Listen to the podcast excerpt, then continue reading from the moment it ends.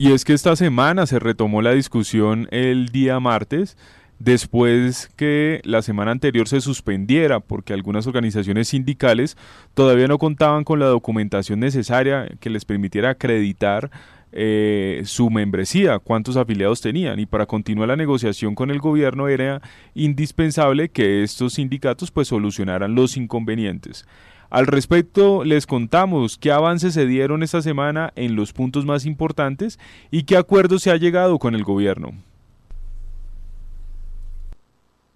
Entramos a,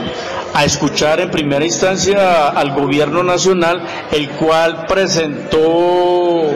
el listado del censo de cada uno de los sindicatos o centrales que, estamos en esta mesa. Eh, quedando sin información UTC, el resto como son la, la CUT, eh, FENALTRAS, CTC, CGT, UNET, ProPaís, CNT y FENEC entregaron eh, el balance o la certificación eh, sindical con un total de 534.746 afiliados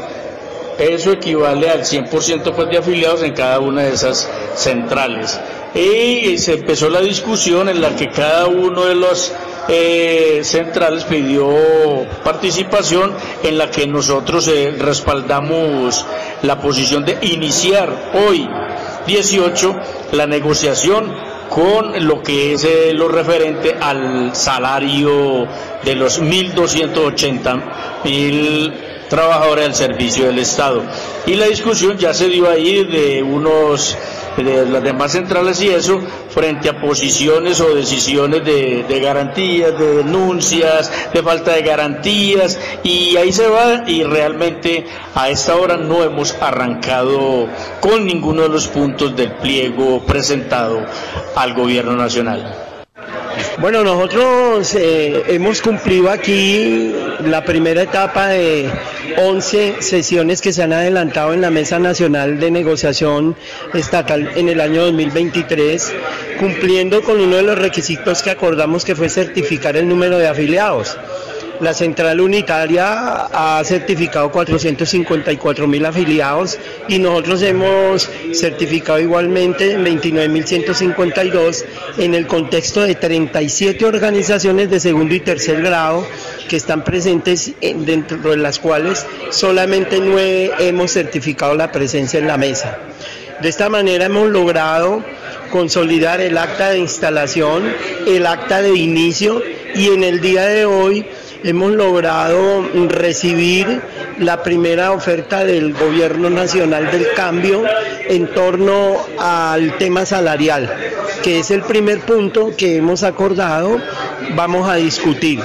Entonces, eh, creemos que la oferta que nos han hecho es una oferta apreciable que contrasta con las de gobiernos anteriores en donde no pasaban de un, de un punto por ciento. Aquí hay una oferta interesante que vamos a analizar en el contexto de la autonomía sindical sobre la base de que indudablemente los trabajadores del Estado, no, los niveles más bajos, asistenciales, técnicos e incluso algunos profesionales, no están bien pagos, pero que comparativamente con el mercado laboral, el sector público tiene un nivel salarial eh, que permite tener un poder adquisitivo diferencial al del resto de los trabajadores del sector privado, es decir, estar en mejores condiciones. Creemos que esta negociación se va a seguir dando en el marco de lo que la señora ministra hoy, que, no, que estuvo acá en la sesión, nos planteó, y es el diálogo directo, el tripartismo y respetar eh, las representaciones sindicales, las posturas nuestras, pero nosotros sí creemos que con este gobierno del cambio vamos a iniciar una nueva era de transformación de las relaciones laborales en el sector público. Vale, y entonces ahora, ¿qué sigue en esta negociación del pliego marco estatal? Lo que sigue es el tema económico, vamos a mirar ahora en el tema salarial cómo nos presenta el gobierno, ya eh, nos expresaron los criterios, ahora vendrá la fórmula. Frente a esa fórmula, pues tendremos entonces nosotros que sentarnos a discutir, vendrán otros temas de orden económico que por supuesto eh, tendrán que ser discutidos en este capítulo, eh, todo lo que tiene que ver con el bienestar, con la capacitación, con los concursos, por ejemplo nosotros coincidimos con la CUL como Fenaltrace en que hay que desmercantilizar, desprivatizar el sistema de mérito para los concursos, no se deben pagar pines para participar en un sistema que debe ser público y eventos como estos que indudablemente van a generar debate, pero que coinciden con las posturas del señor presidente y de la vicepresidenta.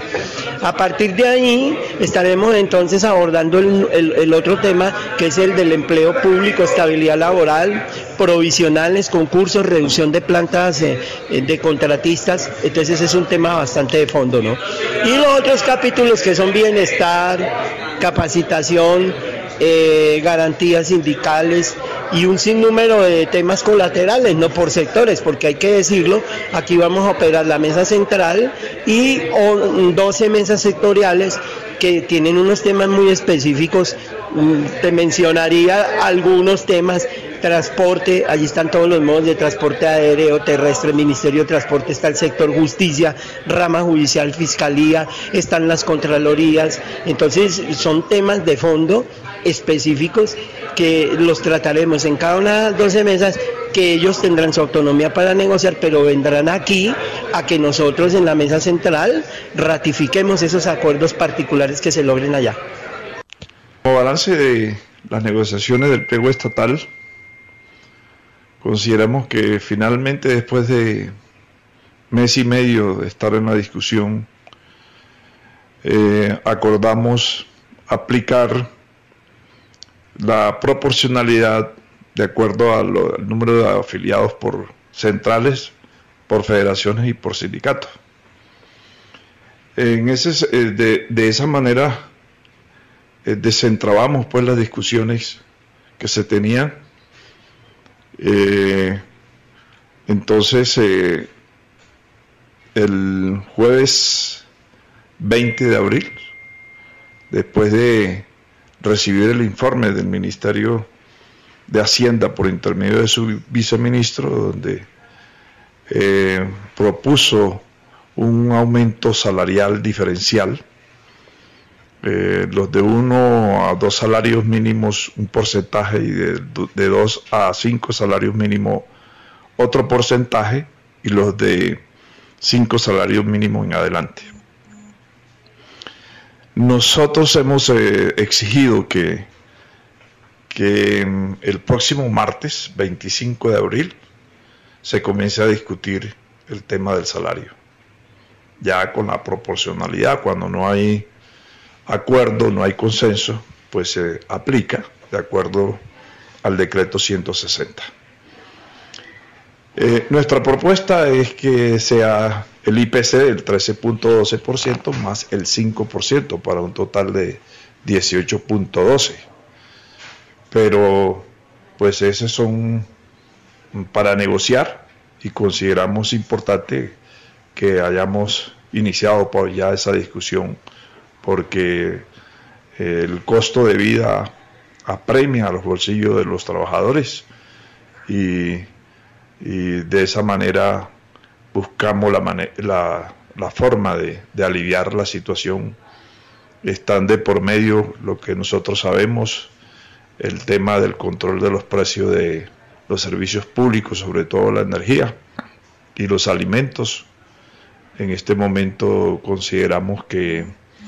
el dólar ha, bajado un poco y, de, esa, de esa forma pues también algunos artículos mm, alimenticios pues bajan de precio. Eh, en la medida en que ya no se importan los 12 millones de toneladas pero para ello se requiere hacer eh, todo lo que, lo que se busca en el campo de que los insumos agrícolas sean